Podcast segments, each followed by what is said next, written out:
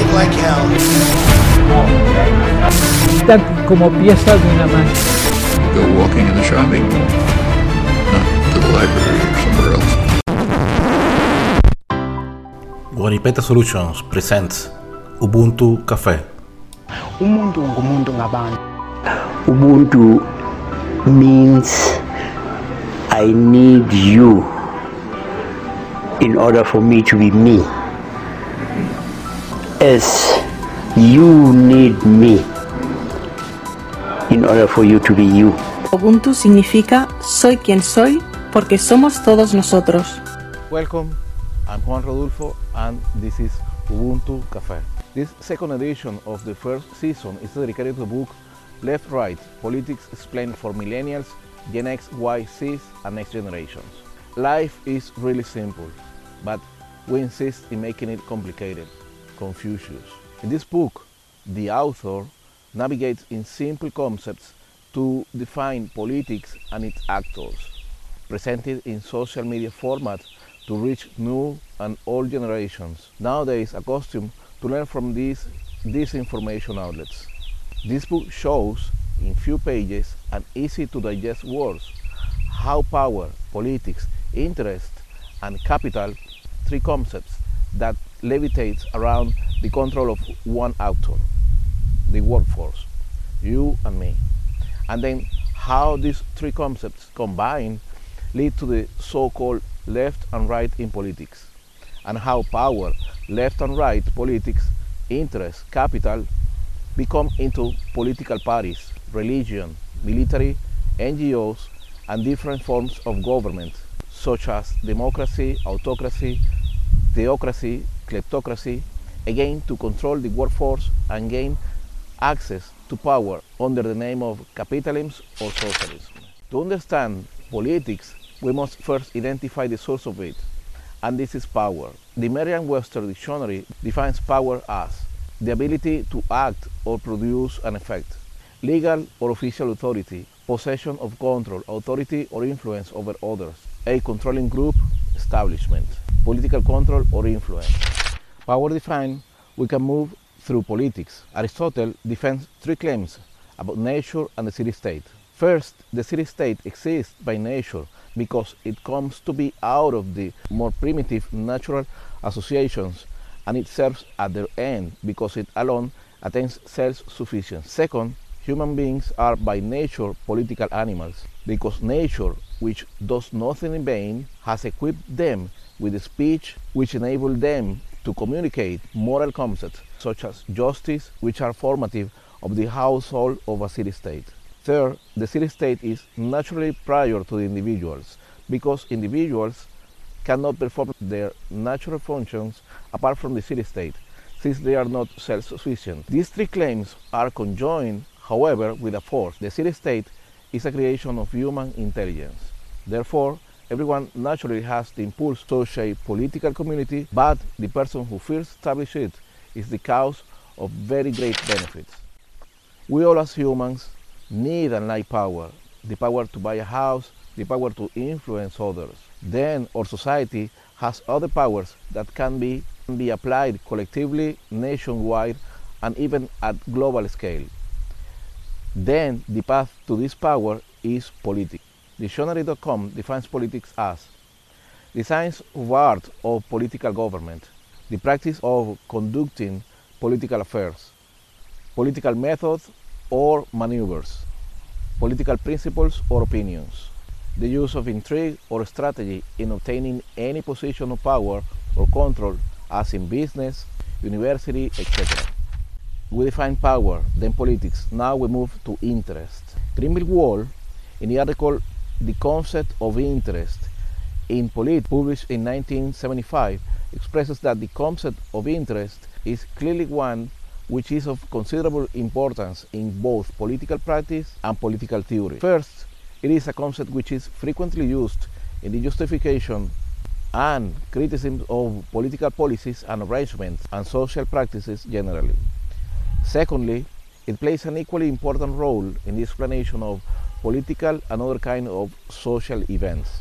Interest group, also called special interest group, advocacy group, or pressure group, is any association of individuals or organizations, usually formally organized, that based on one or more shared concerns attempts to influence public policy in its favor. All interest groups share a desire to affect government policy to benefit themselves or their causes. Their goal could be a policy that exclusively benefit group members or one segment of society, example, government subsidies for farmers, or a policy that advances a broader public purpose, for example, improving air quality. They attempt to achieve their goals by lobbying, that is, by attempting to bring pressure to bear policymakers to gain policy outcomes in their favor. Interest groups exist at all levels of government, and increasingly they have occupied an important role in international affairs. Now that we have defined power, politics, and interest, we can move to workforce and capital. Workforce, it is defined by the Collins Dictionary as the total number of people in a country or region who are physically able to do a job and are available for work. Capital, on the other hand, capital consists of human created assets that can enhance one's power to perform economically useful work. Learning what is workforce and capital allows to easily understand what left and right in politics are. Left and right were coined during the French Revolution, referring to the seating arrangement in the French States General. Those who sat on the left generally opposed to the ancient regime and the Bourbon monarchy and supported the French Revolution, the creation of a democratic republic and the secularization of society, while those on the right were supportive of the traditional institutions of the old regime. In conclusion, left equals workforce and right equals capital. Go ahead and get the book to find more on the subject and don't get caught in bad political decisions. Editorial. Young people's speech from all centuries has been I don't care about politics. I hate politicians. I hate politics. I'm not politic. But let me tell you that, of course, you are.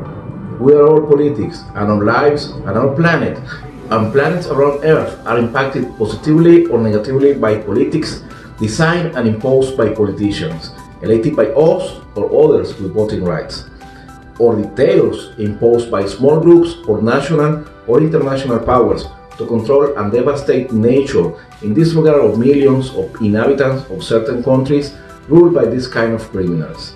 With all its pros and cons, the United States is democratic reference for the rest of the world, not because it's perfect, but the extent of its geopolitical, military, and political power combined with its ability to melt and adopt people from all nationalities into its democratic system. These last elections in 2020, the US shown how the workforce can freely and democratically unite and vote out an interest group that was against the Paris Agreement, open natural parks on the US coast to allow oil and gas drilling, which not only refused to leave the White House but caused, with their racist and hate speech, the death of a group of people in the failed attack to the US Capitol on January 2021. You don't live isolated of political decisions made daily in democratic countries. If you are able to vote, first check this book and then vote with conscience for the sake of humanity. This edition was sponsored by Gorilla Travel, virtual travel agency, air tickets, hotels, vehicle rental, and event tickets with prices much lower than those offered in the market. When planning your next trip, visit gorillatravel.com and get the most for your money. That's all for today. I say goodbye as always with the poem Più Avanti by the poet Pedro Bonifacio Palacios. But first, I want to remind you that you can support not only the production of this program, but also dozens of families who are suffering the humanitarian crisis created by the dictatorship of Nicolas Maduro in Venezuela. Visit our store at www.ubuntu.cafe and take home any of our books or products or send your contribution to venmo.com slash fox or cryptocurrency to the wallets published in the description of this video or podcast. Più Avanti. Don't embrace defeat, even defeated. Don't feel yourself a slave, even enslaved. Trembling in terror, think you fearless, and charged with fury, badly wounded. Have the tenacity of the rusted nail, though old and ruined, become a nail as ever. Not the cowardly folly of the turkey that folds its plumage at first tremor. Proceed like God who never cries, or like Lucifer who never prays, or be like the oak tree whose grandeur has neither water and won't beg. Let bites and years of vengeance rolling on the dust your furious head.